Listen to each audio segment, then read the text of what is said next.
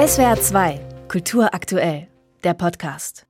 Das Urteil des Stuttgarter Landgerichts vom Oktober 1952 muss wie Hohn in den Ohren der NS-Opfer geklungen haben, denn den Angeklagten, Mitarbeitern der Gestapo in Württemberg, wurde höchstrichterlich bescheinigt, sie hätten in Notstand gehandelt und seien daher trotz der objektiv begangenen Verbrechen freizusprechen. Für Kurator Friedemann Rinke vom Erinnerungsort Hotel Silber ein zweifelhaftes Urteil.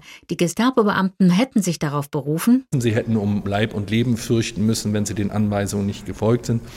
Bedauerlicherweise aus meiner persönlichen Perspektive jetzt hat das Stuttgarter Schwurgericht das einfach ohne Beweisaufnahme so akzeptiert, diese Aussagen. Die Angeklagten mussten also gar nicht den Nachweis erbringen, dass es tatsächlich eine konkrete Bedrohung gab, sondern die pure Behauptung an sich reichte schon für den Freispruch dann.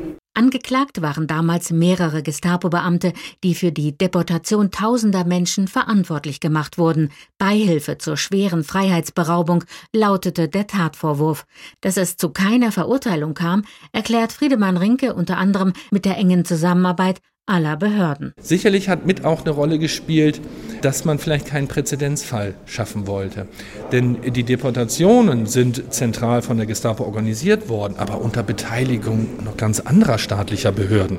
Die Landratsämter haben das vor Ort organisiert. Das Finanzamt hat dann das Vermögen der jüdischen Bevölkerung kassiert für den Staat und so weiter. Das heißt, es sind dann noch andere beteiligt. Und vielleicht spielte das in den Köpfen auch eine Rolle, wenn wir jetzt hier zu einem Urteil kommen dann ist das im Grunde so ein bisschen so ein Dominoeffekt. Doch zumindest in der Ausstellung sind die Täter nachträglich noch hinter Gitter gelandet. Ihre steckbriefartigen Kurzbiografien und Fotos sind in einer Art Gitterregal eingebaut, das den gesamten Raum in verschiedene inhaltliche Bereiche teilt.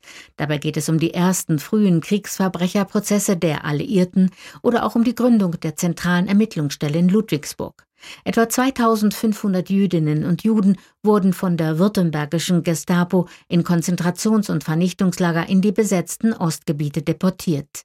In Auschwitz regierte auf besonders brutale Weise der Gestapo-Mitarbeiter und SS-Oberscharführer Wilhelm Boger aus Stuttgart, der im Frankfurter Auschwitz-Prozess 1965 betonte: Während der nationalsozialistischen Herrschaft gab es für mich nur den Gesichtspunkt, die gegebenen Befehle des Vorgesetzten ohne Einschränkung auszuführen.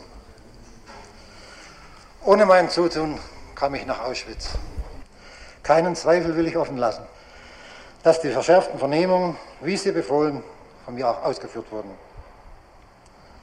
Aber nicht das Auschwitz als grausame Vernichtungsstätte des europäischen Judentums stand damals im Mittelpunkt meiner Betrachtungen sondern allein die Bekämpfung der polnischen Widerstandsbewegung und des Bolschewismus. 7000 Beschäftigte des Reichssicherheitshauptamtes, zu dem SS, Gestapo und Kriminalpolizei zählten, wurden im Auftrag der Berliner Generalstaatsanwaltschaft in den 1960er Jahren durchleuchtet.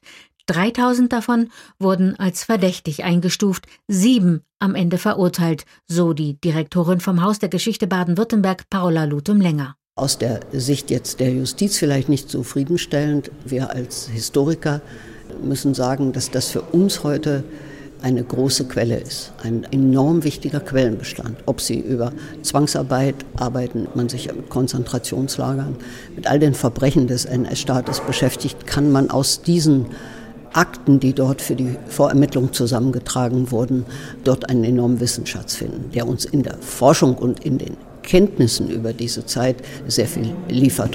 Ein Bestand, der daran erinnert, dass hinter der Chiffre Gestapo aktiv handelnde Menschen standen, die sich entscheiden mussten, ob und wie weit sie mit einem verbrecherischen Staat gemeinsame Sachen machen. An dieser Stelle schlägt die Ausstellung den Bogen in die Gegenwart und man sieht sich am Ende mit der Frage konfrontiert, was bedeutet es, korrekt zu handeln? SWR 2 Kultur aktuell überall, wo es Podcasts gibt.